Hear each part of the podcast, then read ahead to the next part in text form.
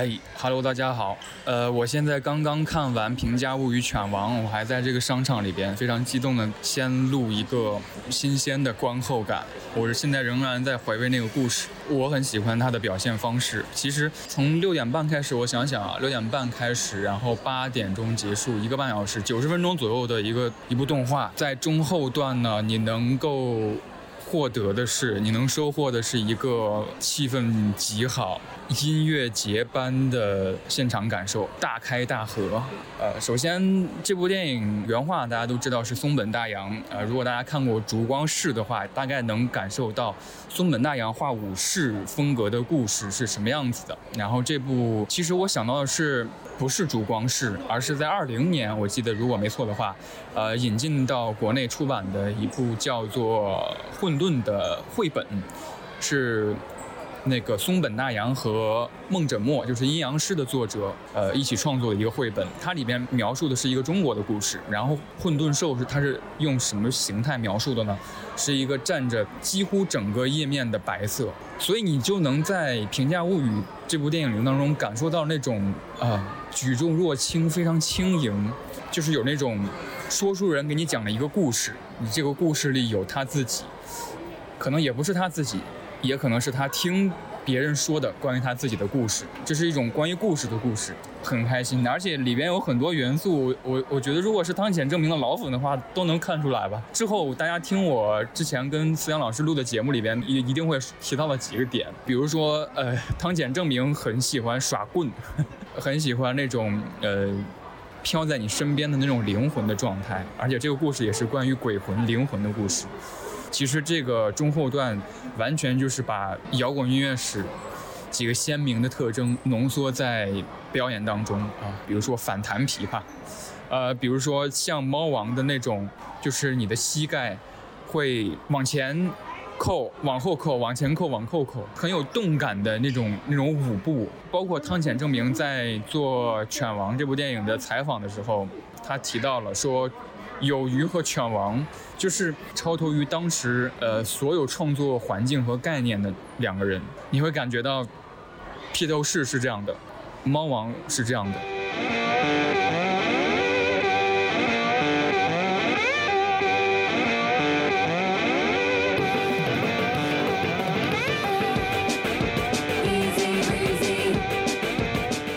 为什么我跟思阳老师聊得这么火热，越聊越开心？就是我们每个人都有一个想象中的世界。漫画中有个细节是浅草跟水崎还有金森说：“你们走路的时候一定要走到那个砖的那个缝、那个线，那个画的那个白线，画那个白线，如果掉下去你就死了，你只有三次复活机会。”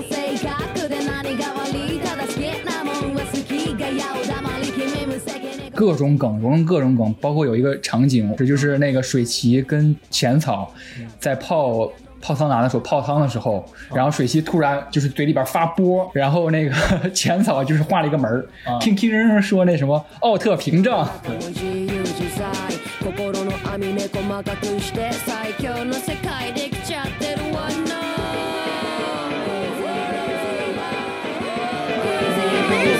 Hello，大家好，欢迎收听偶然误差。偶然误差是一档以名词解释为起点的播客，我会针对当下最流行或者我最感兴趣的词条进行一番解释。当然，解释的过程当中难免会出现一些流动的误差啊，这些误差就是偶然误差啊。这一期呢，我们要谈的词条呢，啊，是一位动画监督汤浅证明。关于这期呢，我同样请到了我们的老朋友。思阳老师，哎，大家好。先对汤浅证明做一个简单的介绍哈。汤浅证明是一九六五年三月出生的双鱼座，毕业于九州产业大学艺术系本科。毕业之后呢，他在看那个 Animage 杂志上的招聘信息，然后就进入了亚细亚堂这个 studio。当时亚细亚堂好像是还外包，就是外包儿童向作品比较多一点。嗯。然后他在一九九零年的时候。终于迎来了机会，就是担任动画片《樱桃小丸子》我喜欢的歌的美术设计。一九九二年的时候，在动画《蜡笔小新》中担任作画监督、设定和原画。他后来做了很多蜡笔小新剧场版的，还有超级小白，对超级小白。然后他还做过一个很短的，是那个小新超人，我还看了，我挺有意思的。第一集就是五个葫芦娃，就是五个小新，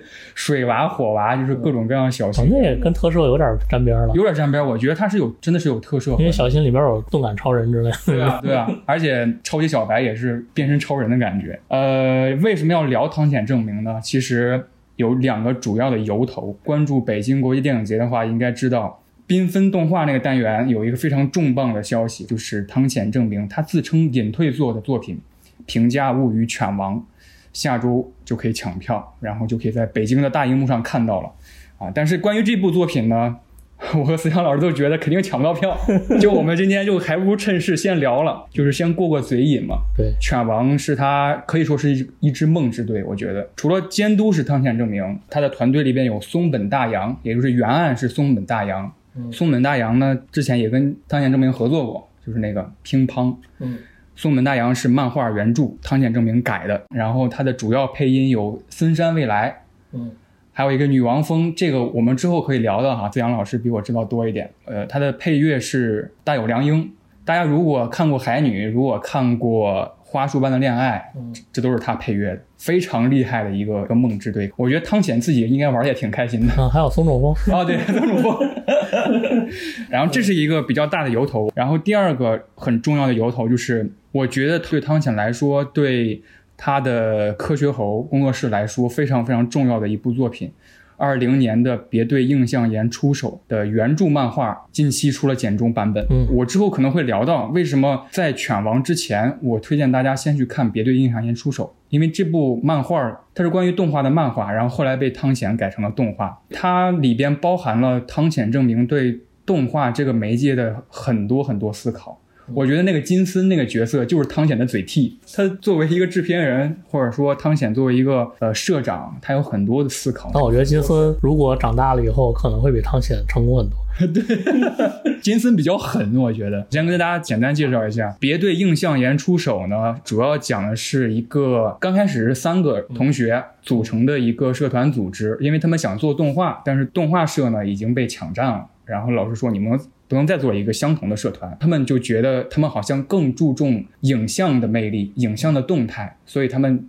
成立了一个叫映像研的一个社团。浅草这个主角呢，他更对设定更有天赋，或者是更感兴趣，但是他不擅长画人。对他不擅长画人，他不擅长画动态，他更擅长画一些百科全书式的设定。然后另一个人呢是叫水奇，这是一个演员世家，他爸妈都是演员，他自己也是模特。后来他发现，他觉得自己还是对刻画人物的动态更感兴趣。三角里边另外一个人就是金森，就是刚才我们说的那个非常有制片头脑的一个人，可能没有看过那么多动画，没有看过那么多漫画，但是他对整个社团的运作有至关重要作用。他知道怎么把好商品销售出去，其实不好的商品他也能卖出去。嗯，而且他知道怎么鞭策，即使很有天赋的。动画人，而且他项目管理做得非常好。是的，这个漫画或者是汤显监督的这个动画，我们之后会详细聊到哈。这两个主要由头，我跟思阳老师在准备聊这个话题的时候，哎，我们都有一个共同的，算是哀叹吧，就是突然发现汤显证明其实真的非常不好聊。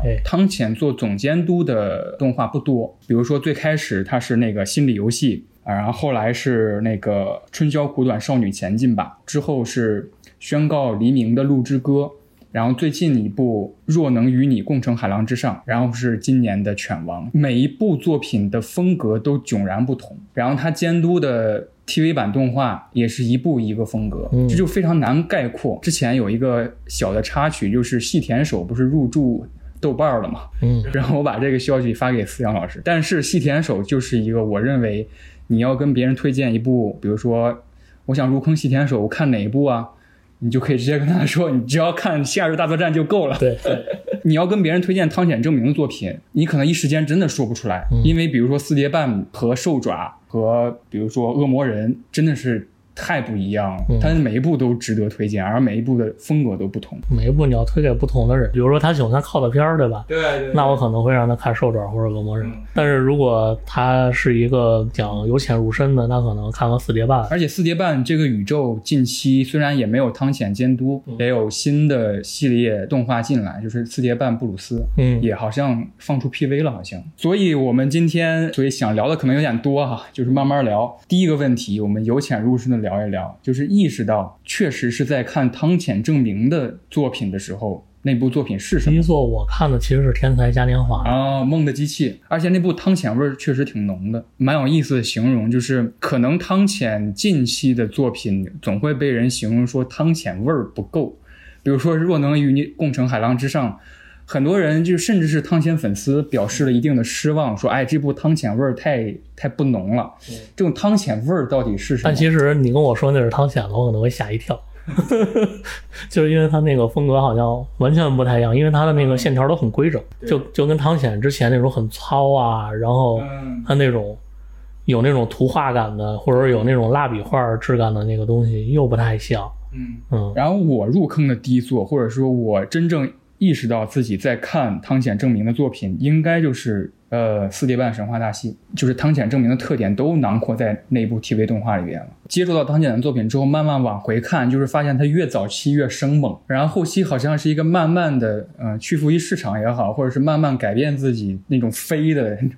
压抑住自己飞的作画那种感觉，我觉得可能看是不是他监督吧，以及是不是别人别的制作人请他监督，就是话语权在不在他手里，或者说是他对这个作品的商业化期待高不高？不如哈，就是先简单介绍一下汤浅证明的作品年表。他是在一九九零年担任了《樱桃小丸子我喜欢的歌》的原画。其实他中间有一段，我跟他思阳老师讨论过，那段就非常的汤浅。他坐上那个车，然后那个车在像是遨游一样，在海浪就是汹涌而来，然后那个车又伸出了四只巨大的、巨长的手脚，跨过海浪，然后整个画面就是一种特别夸张的，就是那个摄影机。如果假定动画有摄影机的话，那个摄影机是完全不考虑动线的，忽上忽下，忽左忽右，弹性非常高的一段作画。あ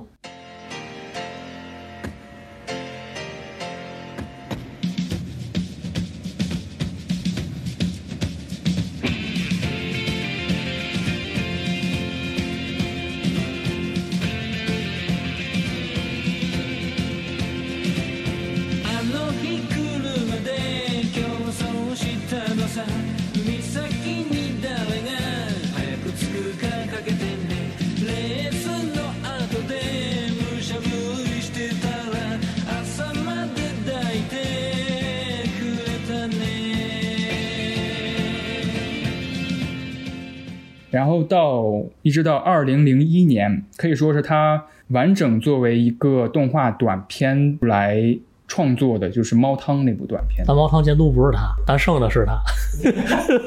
他是干活的，他至少至少兼了三个职位。大家有兴趣的话，可以去看一下《猫汤》这个作品。它是一个很治愈，而且它的风格非常鲜明，可能郁抑郁的郁，对抑郁的郁，就是看完第一遍可能不太清楚他在说什么，它里边几乎没有对白，所有的人物说话就是那样说话。它唯一有字的对白都是用画儿画出来。对，就像漫画有一个气泡一样在旁边飘着。它的故事梗概甚至都可以简短的用一句话来概括，就是猫汤的主角这个小猫，它在呃生与死之间游历了一番，嗯，把他姐姐找回来了。对，把他姐姐找回来了。我想特别提一下，就是他最后就是动画放完之后的 ED，就是他在播《演职员表》的时候，我为什么说汤浅证明？我认为它是一个玩弄时间、玩弄这部动画的一个概念呢？就是你会听到它那个波动八音盒的那个声音，就是先上发条，然后八音盒播一段，可能没劲儿了，然后再上一段发条。然后你就会看到那个滚动的字幕、滚动的演职员表，就会跟着那个波动的八音盒往前滚动。停的话，演职员表也停了。这也是我觉得汤浅证明给我最大的一个感受。他就认为动画就该干动画才能做的事儿。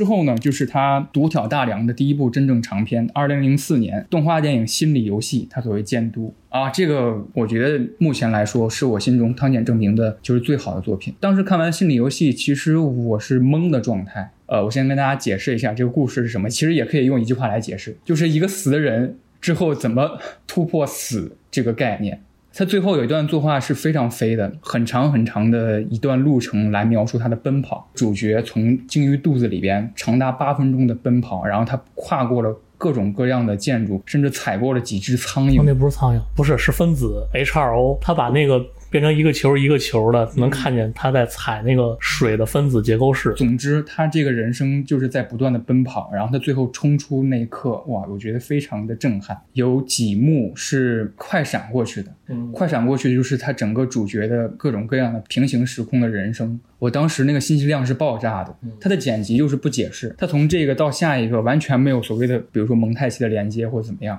他就是呈现给你。它是好像展现了很多个平行世界，对对对。嗯，包括有那个老爷爷是 gay 的一个世界，呃，有一个壮汉还给他送花，然后他还冒了一个小桃心儿，让我印象特别深，感觉是一个就是万物皆有可能，就是如果他还活着，他会怎么样，他会成为什么样的人？是，对他也有也有一点儿这个感觉，但是不知道为什么看完以后我就很感动。就是你能感觉到你人这个概念的所有人生，它都重现给你。我觉得比《妈的多重宇宙》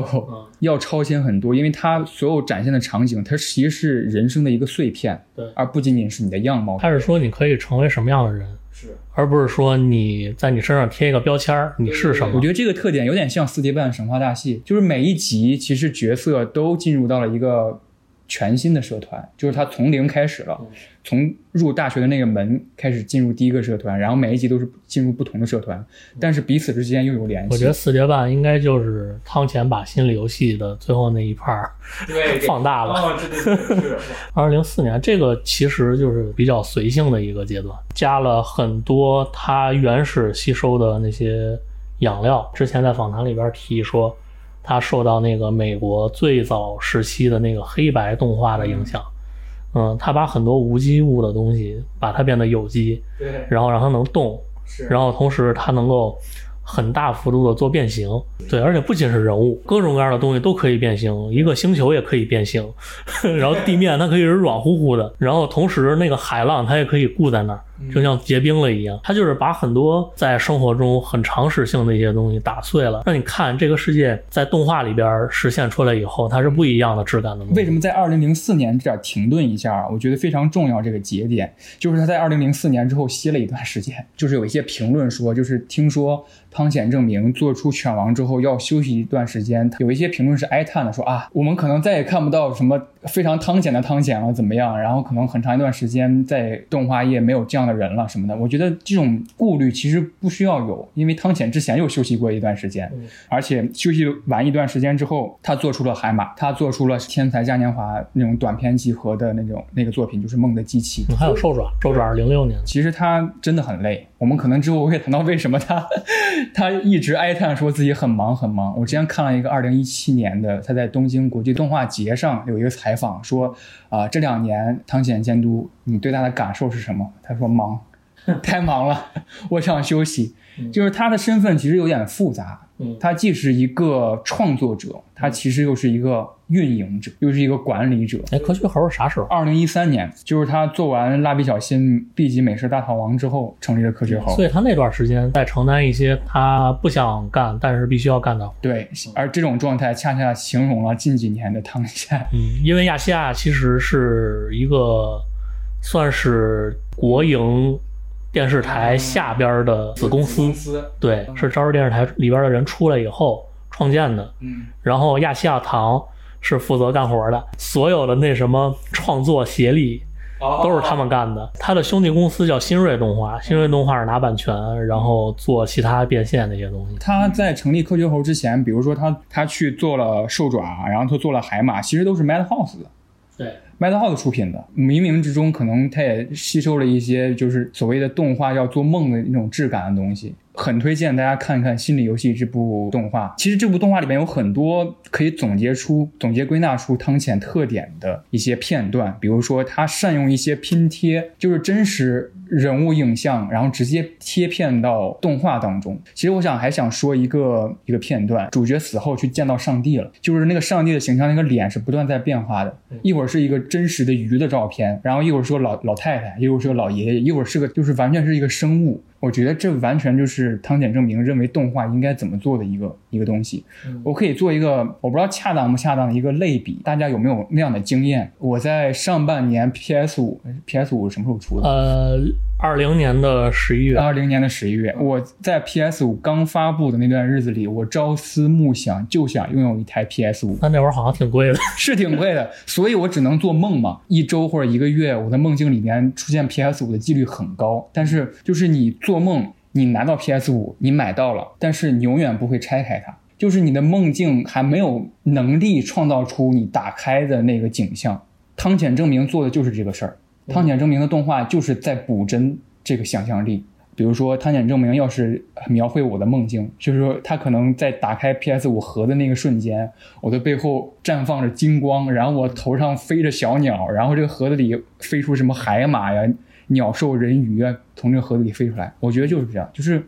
他的动画就是描述假的，就是夸张，不管是人物也好，不管是物体也好，都是可以进行各种形变的。四叠半神话大戏当中就有这种很夸张的形变。他们在喝酒的时候，就是那个脖子会变成巨粗，然后咚一下下去他。是在吞下幸福感。而且他跟李白斗酒那一段时间，就是人物就开始分屏了。然后那个女孩是啊，喝了就是喝酒非常开心，背后绽放都是花儿。那个女孩做梦都想喝那个电器白兰地。汤浅证明也说，心理游戏这个灵感可能也来自于就是披头士那个黄色潜水艇。黄色潜水艇它其实对应的不就是那个鲸鱼吗？就是那个三十年在鲸鱼里边生活了三十年的老爷爷，那老爷爷跟他见面第一句话就是：“已经有电话了吗 In the town where I was born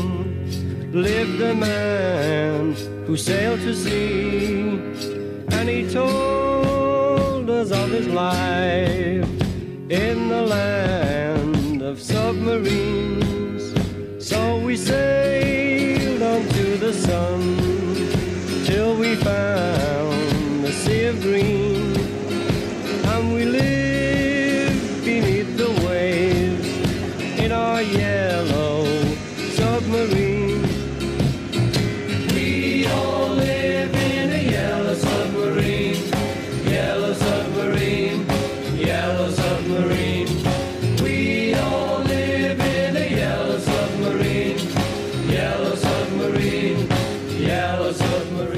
可爱那个老爷爷，而且老爷爷这个形象好像在他很多作品里面都出现了。大智若愚，好像带点幽默感，又不拘小节的那种老爷爷。你可以说是长者，因为你看那个四叠半里边那谁不也算是长者吗？对对对，通口吧叫。通口就是就是一个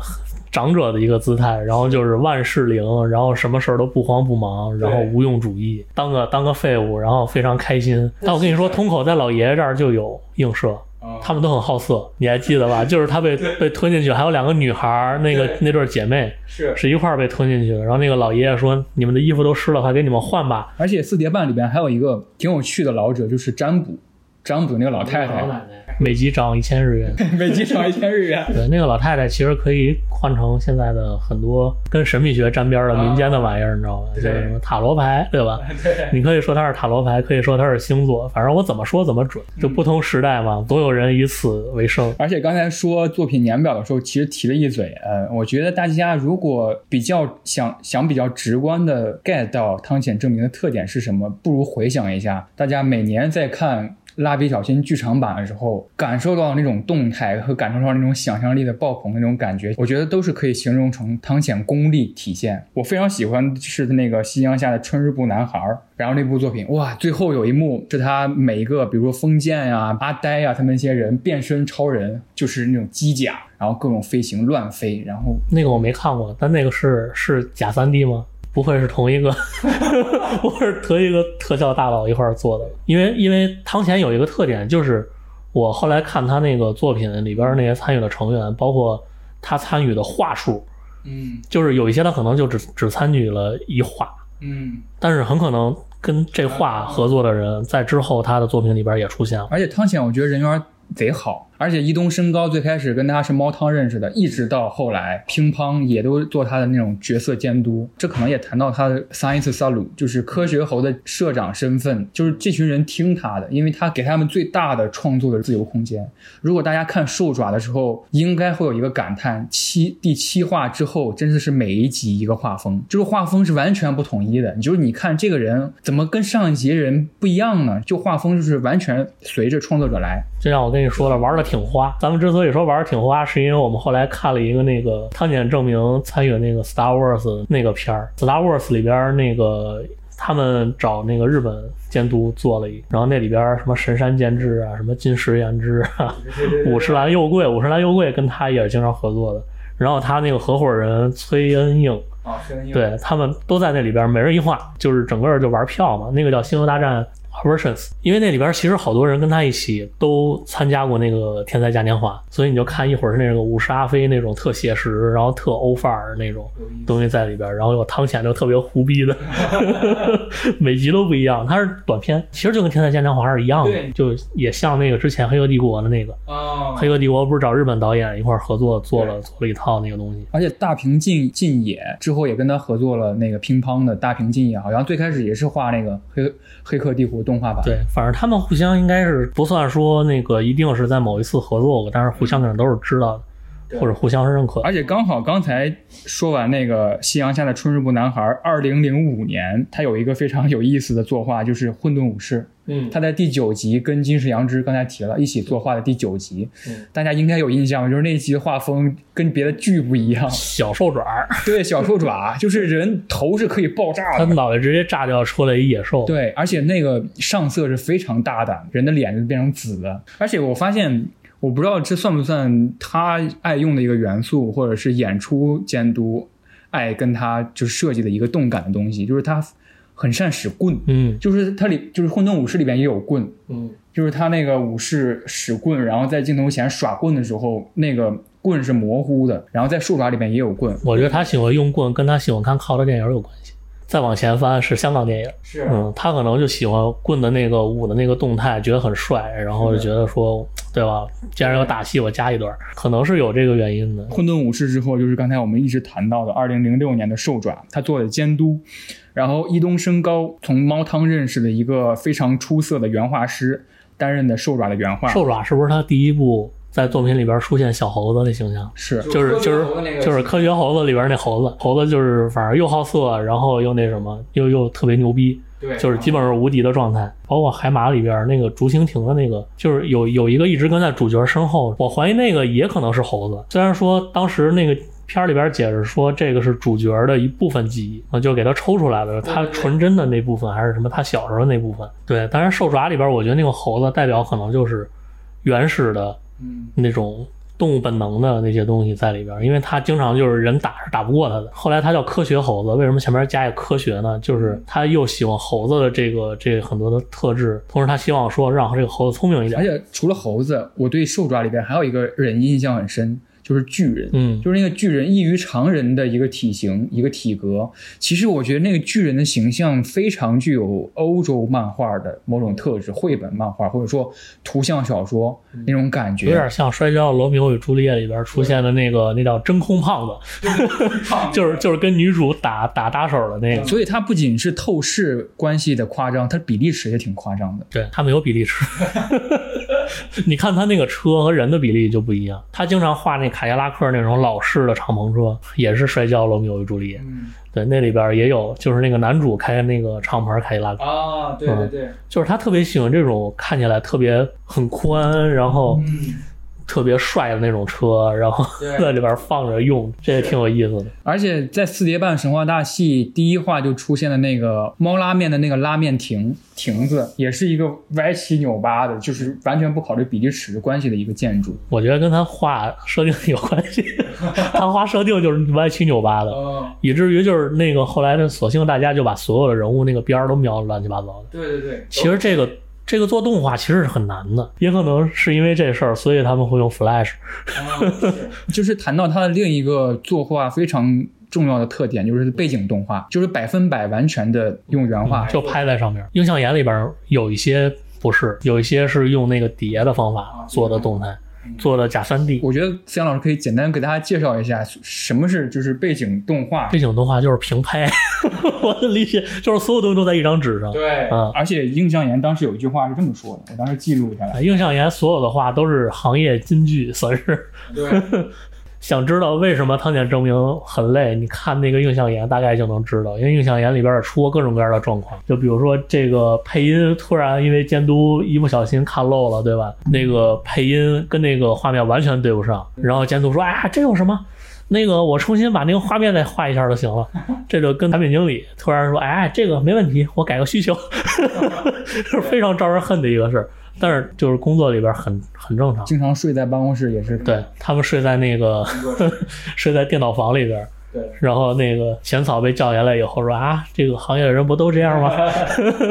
背景动画简单来说就是连背景也画出来，就是大家可以看那个蜡笔小新的一些片段，他蜡笔小新在比如说在奔跑或者逃亡的过程当中，你他会你会发现背景也跟着他一起，就是背景也在参与到蜡笔小新的一些透视关系当中。对，它都不是直的，就是你想看那种很正常的透视，摄影摄出来那种透视是不可能的，它永远都会给你搞变形，软软的，把它软化。然后还有一个算是蛮重要的一个汤浅证明的风格特点，就是无阴影作画。他就是不想让阴影这个东西出现，然后来把它的画面搞得好像是立体，其实还是拍平。就是人物已经没有阴影了，就是比如说脖子下边，你可能看不到那种下巴的阴影。人物，人物就是人物，但是其实它动起来以后，你又不觉得它是平面，这其实挺高超的一个技巧。我我觉得这已经不能说是一种风格，这可能说是一种炫技了。就是我不通过阴影来体现它的立体感。嗯，就是它要展展现它动态的时候，你要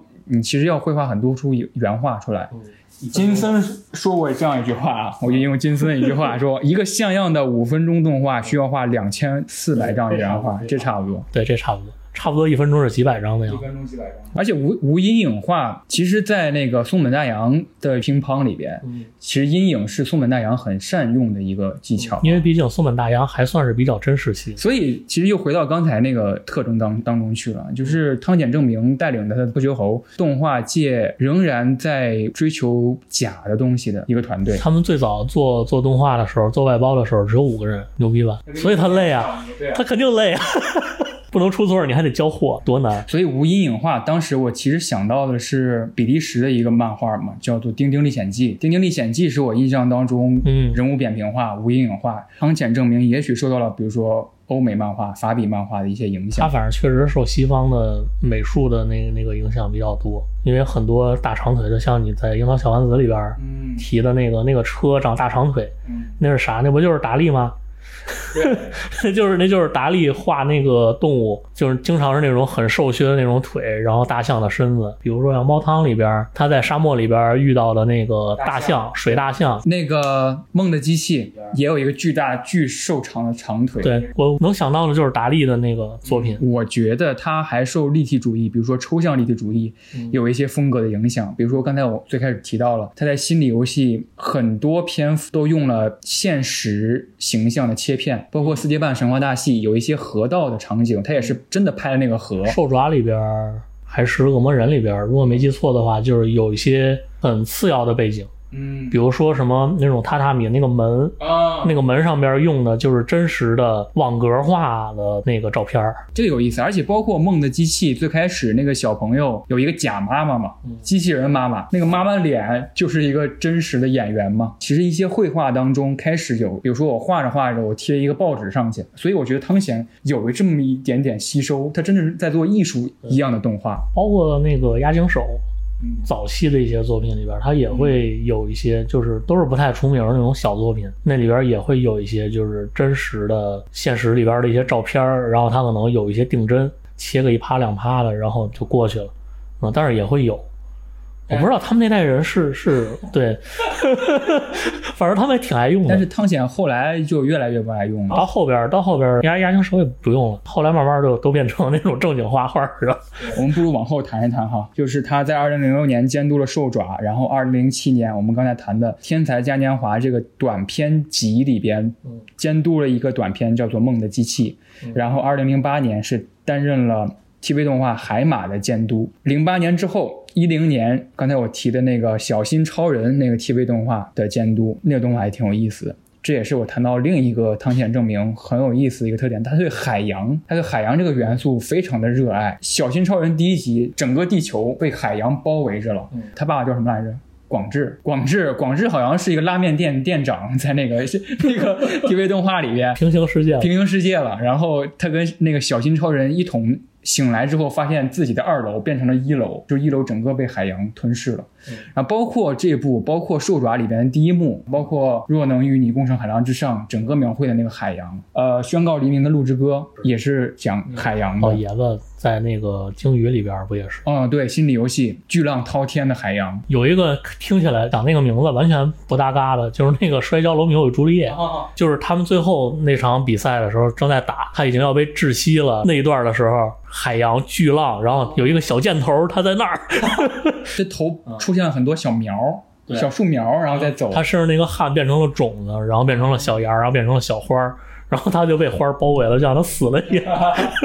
然后突然就是，他就开始那个在脑海里边开始乘风破浪，对，就开始有有那么一个画面。所以人生如海真的是汤浅证明的一个表达，或者是一个主旨我。觉得他想表达一个人特别激动，或者说特别顶级的一个一个心绪澎湃的时候，嗯，他就会用海。每一道海出场的时候，其实基本都是这个人他在划船，他在晕倒的边缘，就都是在一种很临界的状态。包括我之前在二零一七年的时候看到了，就是有人真的这样问汤浅证明说：“您作品当中的海其实是很多的，您对这个元素有什么独特的看法？”然后他望了望天，说：“啊，海啊！”他说：“我觉得人生就是海，每一个意外，每一个变故都是海浪。我觉得海，包括你刚才说的，就是临界点，就是你被迫要改变了。包括我觉得他可能在描绘一种我们人自古以来，其实现在生活的城市，很久之前就是海，我们其实就是海洋生物慢慢进化而来的。海は海特に人生に例えられたり这种元素其实就是代表着人生，而波浪则是人生中发生的一系列事件。人生我觉得生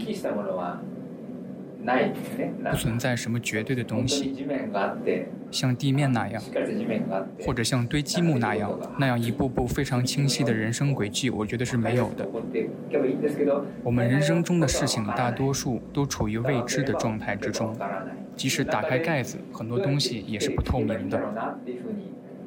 当我思考如何生活下去的时候，海のような就联想到了海。 这可能也是我刚才说的，科学考也好，或者参检证明也好，更在乎动。他觉得海液体是更具有动感。而且映像岩最有意思，它也在海边儿，对，这个原作就在海边儿。是的，是的。而且不知道有一幕你还记不记得，就是水崎想画水的动态，然后一遍一遍的泼茶，从那个茶的泼洒出来那种感觉，然后描绘水的动态。我看那个简体漫画的时候没有这一幕的，这可能是科学猴的一点改编，他们要对这种动态表达出自己的热热情。而且我我想到了那个乒乓也是发生在海边的。啊，是吗？对啊，乒乓里边有一个中国的乒乓球手嗯孔爷嘛，嗯，呃，孔爷每一次有一点踌躇的时候，哦，他在海边。可能海边是一个能够倾诉的一个对象。嗯，因为汤浅证明表达过，说松本大洋的原作已经很完善了，他其实最开始不太想接这个活儿，他觉得已经改编不了用动画了。我觉得映像研就特别有盼头儿，映像岩可以提升的东西就很多，因为很多东西是他拿漫画表达不出来的。快速的介绍一下，刚才其实我们谈过很多他的作品了。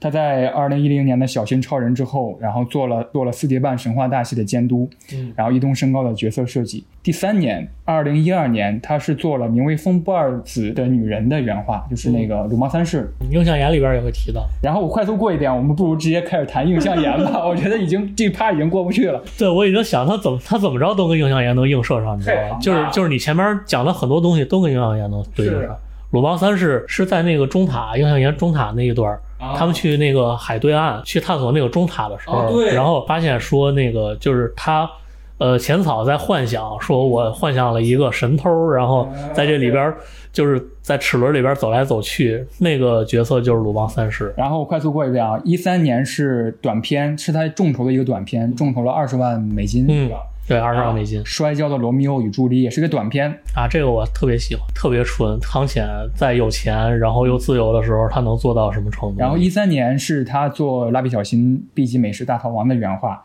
然后一三年的二月，他成立了自己的 studio，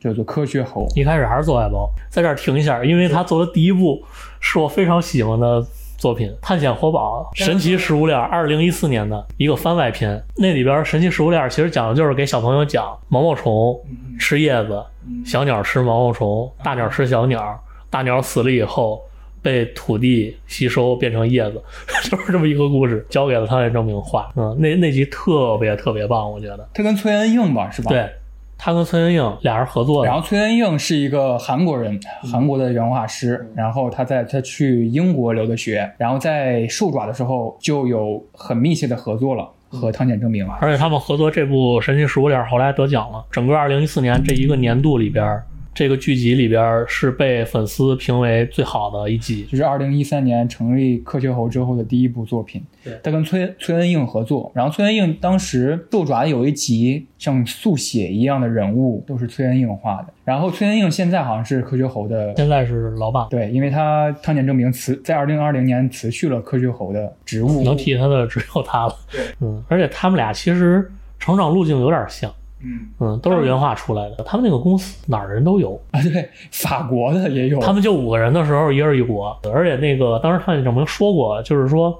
我选这个人，就是他能干，我就让他上，啊就不管他的国籍是什么。嗯所以他们组成的是一个国际团队。然后一七年是宣布《黎明的鹿之歌》，然后同时是做了《春宵苦短，少女前进吧》的监督，嗯然后一八年是《恶魔人 Cry Baby》的监督，嗯是他跟网飞合作的，汤浅开心死了，他最开心的不是说有很多钱，他最开心的是他什么都能画而。且很当代啊，就是里边还有各种弹幕，真的啊，对他那个，我之前跟你说，就是那个永井豪在画漫画的时候，那个年代有小混混、黑社会、暴走族，但是呢，当代在做这个重制版的时候，汤浅说：“哎呀，这个东西好像过时了，有点儿，因为大家不知道是什么玩意儿了，年轻人不懂。”然后他说：“那怎么办呢？” 他就把那些人都变成了 rapper，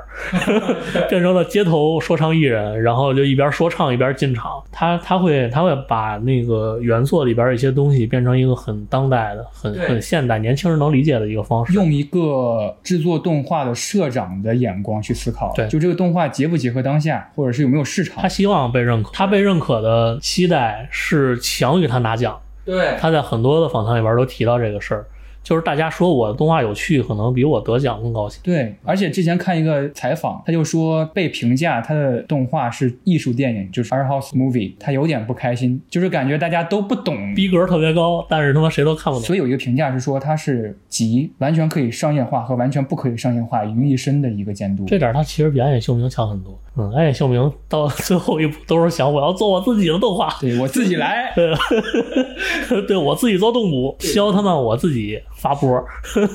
汤浅的就是越商业化、越越大众化的，越不票房越低。嗯，就是之前那个四叠半的时候是它最高的时候是，然后到后边就完全不行了，就可能一亿都不到。然后我们刚才谈到了《恶魔人》之后的两部作品是《若能与你共乘海浪之上》的监督和作画，一九年是 TV 版动画《超级小白》的监督，然后最重要的也是我们今天重点要聊的，就是二零年别对映像研出手的总监督。同时，也是科学猴算是新人出头的一个作品。别对映像研出手，包括动画，包括漫画，嗯，你的感受跟印象是什么？我说感觉他严谨到变态。对，哇，我我为什么 建建议大家犬王可能最近看不上，先看别对印象研出手的漫画，就是这部漫画，就感觉到这完全是一个考现学范畴的漫画，嗯，就是它有注释，有注释的注释，但是我觉得他接印象研这个动画化的项目，很可能是因为代替动画人把很多真实的场景展现出来了。比如说提特别小的一个点，金森是吧？嗯就是他们的制作人，他在做那个预算表的时候，嗯在上面画公式，在漫画里边，那个作者高估了这个项目的收入，然后在动画版里边，汤浅证明他们重新把那个公式给改了，改到一个相对合适的一个一个范围里边，他们的收入其实是非常非常少，而这个少是所有的乙方接这个什么所谓的协力制作、接外包、接统包的这些公司拿到的微薄的收入，其实状态都是一模一样的。嗯，他们在这里边还原了一个真实的业界的一个状态。但是漫画作者因为他不是很熟这个东西，所以比较乐观的高估了，然后在动画里边被下调了。有点残忍，有点唏嘘的那种感觉。对，还有一个小细节，就是他们做最后一部动画的时候，就是那个新兴的那个吉祥物叫什么来着？合同 合同，合同和人类战争的那个，他在做那个的时候，他一开始做的分镜还没上色，就是他们成片的时候只是上了色，然后其他所有的那个分镜什么都是一模一样，一格一格来，没做动画，是因为他们当时来不及了。对我当时，哎呀，就又让我回到了当时阅读印象岩的漫画的时候，跟看印象岩的动画的时候一点感觉。跟大家做一点背景的信息哈，就是印象岩别对印象岩出手这部漫画呢，是由刚才我提的三个人金森、水崎跟浅草，他们三个算是同好会一样，然后开始慢慢做动画，后期又招揽了那个百目鬼吧。对，百目鬼是做音效师，但他是音响监督，算是音响监督，这个其实也很细，因为当时看的时候，思阳老师还不断给我发照片，就拍了照片，他用的那个 Zoom 的 H 六，说明他这个非常新的，因为因为他如果再往前，他之前画的时候 H 六还没上市呢。而且这部漫画的时候阅读的过程，呃，你就完全相信了。漫画作者就是你看的每一个细节，一定是经过跨学科很深入的研究的，因为他在漫画的最后，他会告诉你啊，某一画某一个地方画的这个东西，它的现实当中可能长度是多少，漫画当中展现是多少，然后它的真实的用途是什么样子。哇，太细了，就是百科全书。包括因为他画风比较幼稚，他画人不是特别好，其实。对。然后他就会每每一画的后边会解释一下，说这些东西可能比较危险，大家不要试，你知道吧？因为他怕有那个小朋友看那个漫画。啊而且我觉得作画就是特别的画浅草这个主要的角色的时候，可以说是很简笔了，那个脸圆圆的，就是两个眼睛，有些时候就没有什么人物的凹凸有致的感觉，反而我觉得跟柯学猴或者是汤浅证明所崇尚的一种动画的改编是一致的，就他们只在乎动，对他们在乎的是设定也好，是动态的，是那种感觉。画好画面的交给金阿尼干就可以了。有一幕就是做那个巨大机器人脚步的列举跟刻画，他刻画了，比如说有西装系的，还有什么那个直筒系我一直没找着原型，没人找得着。他那个直筒系应该是他自己幻想出来的，我觉得。第一个是《机动警察》和《全金属狂潮》里边真实系机器人，它那种带孔的、带散热的那种设计。然后第三个是 EVA 肉体系，肉体系就是里边有素体，外边包一装甲，就方便它活动，其实就跟穿衣服一样，做成那种可动装甲。还有一个套腿，绑腿，高达。可以跟大家解释一下我们在讨论什么。就是有时候呃，这个印象研他们会比如说参加学校的呃社团比赛。或者说外包一些动画制作的任务，然后他们就会开始建构设定、建构世界观。浅草他的天赋就是建构设定和建构世界观，在他眼中的世界就是动画的世界，就是演出的世界。你越读越读，你就会非常奇妙的进入他那个世界观，然后一个大开业就开始讲这个世界观里边有什么。就像我刚才最开始说的一样，填补梦的空缺，就一点一点给你抠。就是他设定的这个机器人，他腿部有什么特征，怎么动的。他这个漫画的画法其实有点像以前我看过的一个国产的机器猫的漫画。嗯那个漫画里边其实是机器猫大熊，嗯就还是那些角色，但是他们在讲的事儿就是现实里边的，比如说物理，比如说什么翻车鱼，一一次能生多少卵这种，就非常科普的一个东西。我看那个时候我就一直在想，往往往那个漫画上面靠。我其实，在看汤浅证明的作品的时候，我也想到了一个国产漫画《莫林的眼镜》，最开始在漫画 Party 上连载的，然后后来我买了一个单行本，它那个就是作画很飞的，就是他他戴个眼镜，然后摁一下就进入到了那个元宇宙，各种各种飞，各种人。然后说到他那个别对印象岩出手，就是浅草他强大的设定系的天赋。其实有一个细节可以跟大家说，为什么我跟思阳老师聊得这么火热，越聊越开心，就是我们每个人都有一个想象中的世界。漫画中有个细节是。浅草跟水崎还有金森说：“你们走路的时候一定要走到那个砖的那个缝、那个把线，那个画的那个白线，画那个白线。如果掉下去你就死了。你只有三次复活机会。金森说好无聊啊，我不。那个制片天赋的金金森就说好无聊，但是这个完全就是我们全球统一吧，就是有想象力的孩子，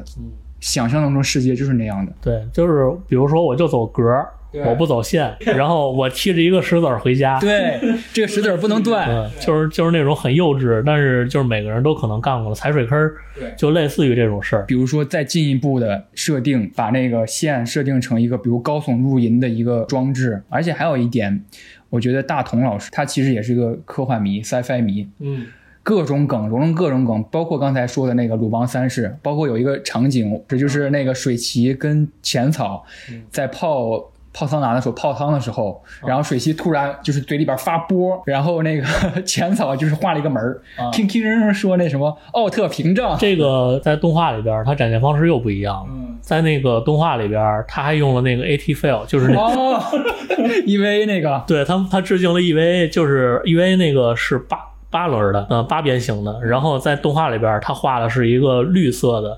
碧绿色的，然后是六边形的。在动画版里边儿，他没有提奥特曼的事儿就除了奥特曼，还有很多，比如宫壳，啊。宫壳是在那个他们跟一个新社团在接那个任务的时候，在正在谈，是宫壳的九五年剧场版里边儿开场，就是素子从楼上跳下去，被那个警察部队包围了，他手下的人把手提包里边的那个自动武器拿出来开始射击，然后他说那个笨蛋不要开枪，然后一直到那个最后他被素子开枪打死。嗯，呃，就那个桥段完全被还原到了那个里边。然后我在网上看到一个，就是当时采访这套漫画书的责编老师，他当时形容他觉得，在做这部漫画的时候，就是在做一场演出，嗯就是在抠细节，就是。我觉得这很奇妙，这部漫画像是一种原漫画的感觉。首先，它被改编成了动画，这个动画是关于动画的动画。然后金森说了很多，说呃，再好的作品，你没有好的运营，因为他要同时运营六个推特账号来推他们印象研的作品。金森是这么下的规矩的。而且他说，如果不能及时完成，就什么都没有。对，在编这套漫画的过程当中，又要抠做这个注释的细节，在本土化中国语境里边是什么意思，然后又要一个一个细节抠。哇，我觉得很很辛苦，说实话很辛苦，真的。你你把它翻译过来，其实就已经很难了。是的，就是你你准确的，就是把宅圈里边儿了解的很多专有名词能翻译对，就已经很难了。而且当时采访汤浅，刚才我们为什么说它是汤浅大撒把的一部作品？他最开始的分镜跟演出监督都是就是科学猴里面的新人，他只改了第一话里边的一部分分镜，对，他还做了 OP 的分镜。嗯，就是那个蜻蜓飞机啊，在那个海上贴水飞行那一段是他改的，别的东西他都没动。哦，对对对，他然后钻进楼里边，在钻进楼之前，就是他在水边先飞，然后垂直再升起来那一段，嗯，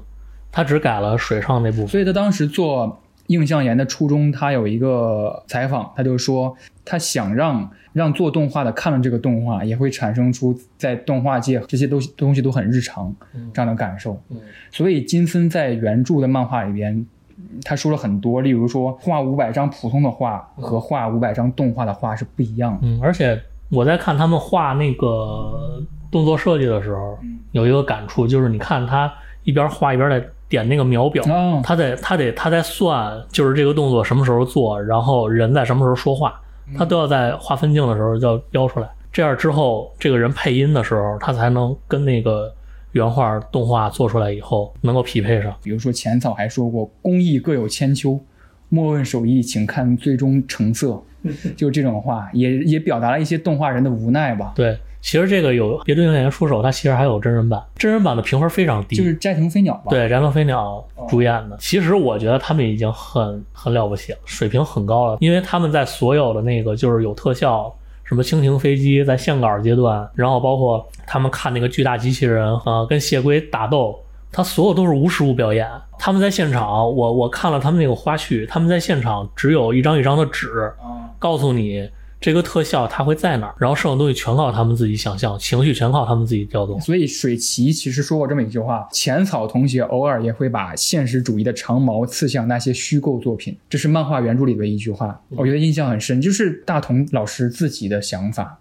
他对于这种设定系细节的抠细节的这种执着，这是在刻画一个没有的东西，但他完全用了这种现实主义，很对我来说是很笨的手法，就一点一点抠，一点一点捋。其实大家在阅读漫画作品的时候，还能收获另一另一个声音，就是大同老师自己表达的声音。他们印象研在画一个有关战争反战的一个一个作品，浣熊的黄金城，对，浣熊的黄金城，然后那里边有有关于种族、有关于战争的一点故事。那篇的一个章节结束之后，有大同老师自己的一页的阐述。我们在画战争有关战争的动画的时候，往往着重于刻画那些打斗的场景。我们会刻画肌肉发达的士兵，我们会刻画那些非常具有科技感的装备和，比如甚至是机甲。但是我们完全不能忽略一点是，战斗只是战争的一部分，而战争动画最应该反映出来的是反战这个思想。我们不能因为着迷于刻画机甲，着迷于刻画那些越画越快乐的那些装备，而忘了这个主旨。它这里边其实还有好多动画史，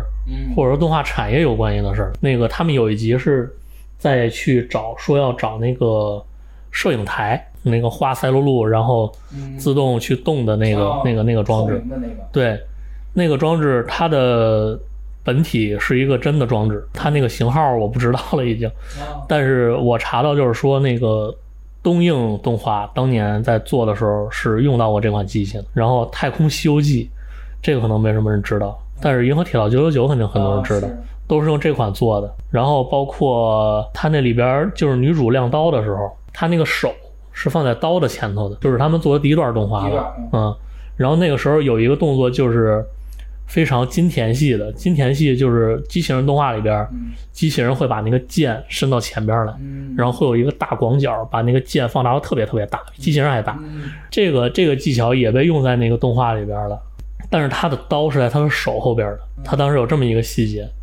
但我感觉他表示的应该是这个女孩本身就已经是武器了，所以他不需要让那个刀放大，他用的是放大的是手，非常细节。然后包括他们还致敬过最早的电影《火车进站》，有一个细节就是说，当时放映的时候，底下的观众以为是真的火车，所以他们就都跑开了。他们在那那个学生会放映的时候，所有人看那个坦克冲出来了，然后他们就跑掉了。那个是致敬火车进站。你说起这个来，我想到了，想起来了，就是在漫画里边，当时学生会让他们放这部短片的时候，漫画里面用了一个手法，就是所有的在场所有的学生会的成员也好，或者是同学也好，都坐在了废墟里边，然后背后就是废墟，然后他们在看这个应该是我觉得在漫画里边做同感玩的最牛逼的一个，对，就是我目前见到过。是的，嗯，因为像你看以前有那个摇滚乐的漫画叫贝克，但是贝克有一个特别致命的缺陷，就是你不知道他在唱什么。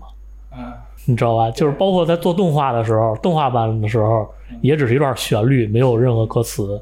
然后有歌词的可能就那么两三首，但是在这个映像岩这里边，我感觉他这个通感在漫画的时候就做的非常牛逼了。是的，我把这个想象和现实之间的那个膜给破掉了，嗯。我让现实里边的人，他们好像是在这个里边沉浸，嗯。但实际上他并没有嘛，大家都知道是没有的。然后包括他们在讨论一些设定的时候，突然这人就穿着军装了，然后突然这个人就穿上了，就坐上飞机了，然后一起开着飞机走。其实他们都是在走路，然后在描述这个东西。还有一些是漫画里边有，但是动画表现不出来的。嗯。比如说在漫画里边，他有一些气泡说话的嗯，是虚的，哦，对对对，这个他为什么是熏了？因为他没在说话，他他已经分神儿了。就是金森脑子里边在想这个东西，然后前草跟他说的那些话就变成了一个淡淡的气泡。哎，这个非常有意思，就是大家看这个木漫画里边的时候，会时不时的发现这种小的细节，呃，而且他在好多场景里面也用到这个手法，不仅仅是说我在想一个事儿的时候，我的注意力都在这个事儿上面，别人跟我说话，他们说的这些话，这个气泡是虚的，就是对不上焦的那种感觉。还有一些话，就比如说现在在说话的两个人是在场景的后方，他们两个说话的那个气泡是实的。但是，比如说百目鬼在摄影机的前面，焦就没对在他身上，然后他可能也说了几句什么话。这个我觉得这个漫画作者真的挺有想法的，因为我其实很少在商业漫画里边见到这种用的方式，这是一个很新的方式，他很可能是 第一个用的，也没准儿。而且他在漫画里边还直接展现了映像岩画的分镜，映像岩画的脚本，就是好像在在给你展示一个呃 PPT 一样。我觉得他多多少少应该是有这个功底的，或者他是他是接触过这个工作的，不然他不可能在漫画里边把那个东西画出来，因为他画的是对的。是的，我再简单说一下它里边致敬的作品有哪些。呃，比如说《蜡笔小新》剧场版里边有一些东西，然后那个科学猴和他的那个 logo，其实映像岩那个 logo 那个小角哦走的那个，其实是科学猴的那个角。然后杰克奥特曼里边那个主题曲，对，那里边的主题曲有一段旋律是秦草哼的，哼出来的。他们那个火箭发射是来自那个王力宇宙军安野秀明亲手画那掉玻璃碴那个，是那段致敬。然后 Comic A 就不用说了，就是那个 Comic Market，嗯日本最大那个同人展，然后包括它的那个东京国际会展中心还原度是一模一样的，就多了一个兔子头。然后那个自动防御机器人就是四角带炮塔的那个，没有那个光束的那个，是那个工壳里边 SAC 里边的那个楔形战车的后半段。楔形战车就是它屁股上边有一个炮塔，嗯把它从八转改成了四转，然后那个浅草那个一圈儿白胡子，宫崎骏，对，嗯，然后金森的那个自行车漂移是阿基拉里边那个摩托车的那个漂移，嗯。嗯，然后在钟楼顶儿有一片草，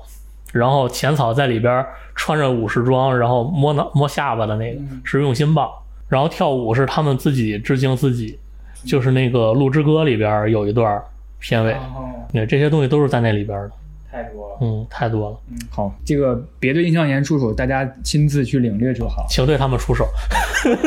别对想象力出手。最后，我们可能稍微做一点点补充，就是我们仍然很激动的这个犬王，我给大家解释一下它描述的是什么。犬王是古川日出男，他翻译完《平价物语》，算是名著，日本名著的一个作品之后，他写出了《平价物语》犬王。然后犬王的这个故事呢，发生在十四世纪，就是呃，当时能乐师有点像现在的大众流行文化，所以有一个 PV 有点有意思，就是那个能乐师犬王在唱歌的时候，他唱的其实是现在这种流行乐。哎，他加了摇滚，而且还有女王蜂的人呢，你不要对对女王蜂，其实他们基本就是一个神秘的乐团，就没有什么信息能够参考。你听的就是他们的音乐，就是有一类音乐人，就是说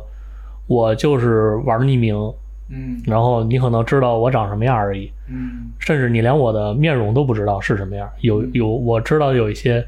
挺有意思的那个音乐人，甚至连面儿都不会让你见，比如说活结那种乐队的。嗯。女王峰是属于那种你能看见这个人，就演出的时候能看到，但是实际上他们不会向你透露任何私人的信息，嗯。只能告诉你你怎么称呼他，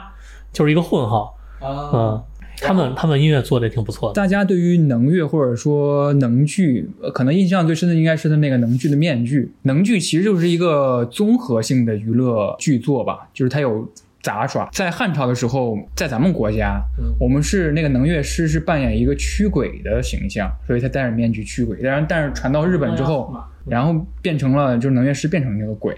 就是他戴上面具，叫傩是吧？对，这个故事说犬王，犬王是一个天生有畸形的一个能乐师，只有在表演的时候才能舒展开来自己的身体。然后另一个人叫有余，他是一个天生有眼疾的人，他看不见，但是他会弹琴他其实这个人物关系，我觉得有点儿一点点混沌武士，啊，对，就是他需要配合两个人在一起的时候他最强。阴阳合合璧的感觉。而且我有感觉，就是汤浅证明，只要一做这种有点悬的东西，嗯应该品质就不会差。就是它有点预言性质，或者它有点传奇性质的这这个东西。当时汤浅证明这样形容犬王，他说犬王是欧帕兹 （out of place artifacts），以当时的技术水平不可能生产出的人工制品。他形容这样犬王，我超越时代我，觉得他就是形容自己，他自己就是欧帕兹。对，我在做出心理游戏和兽爪的时候，你们当时不看好我，那我就去做其他，比如说，哎，四叠半若能与你共乘海洋之上。但是现在你们能已经能 get 到我的想象力了，那好，我们给你犬王。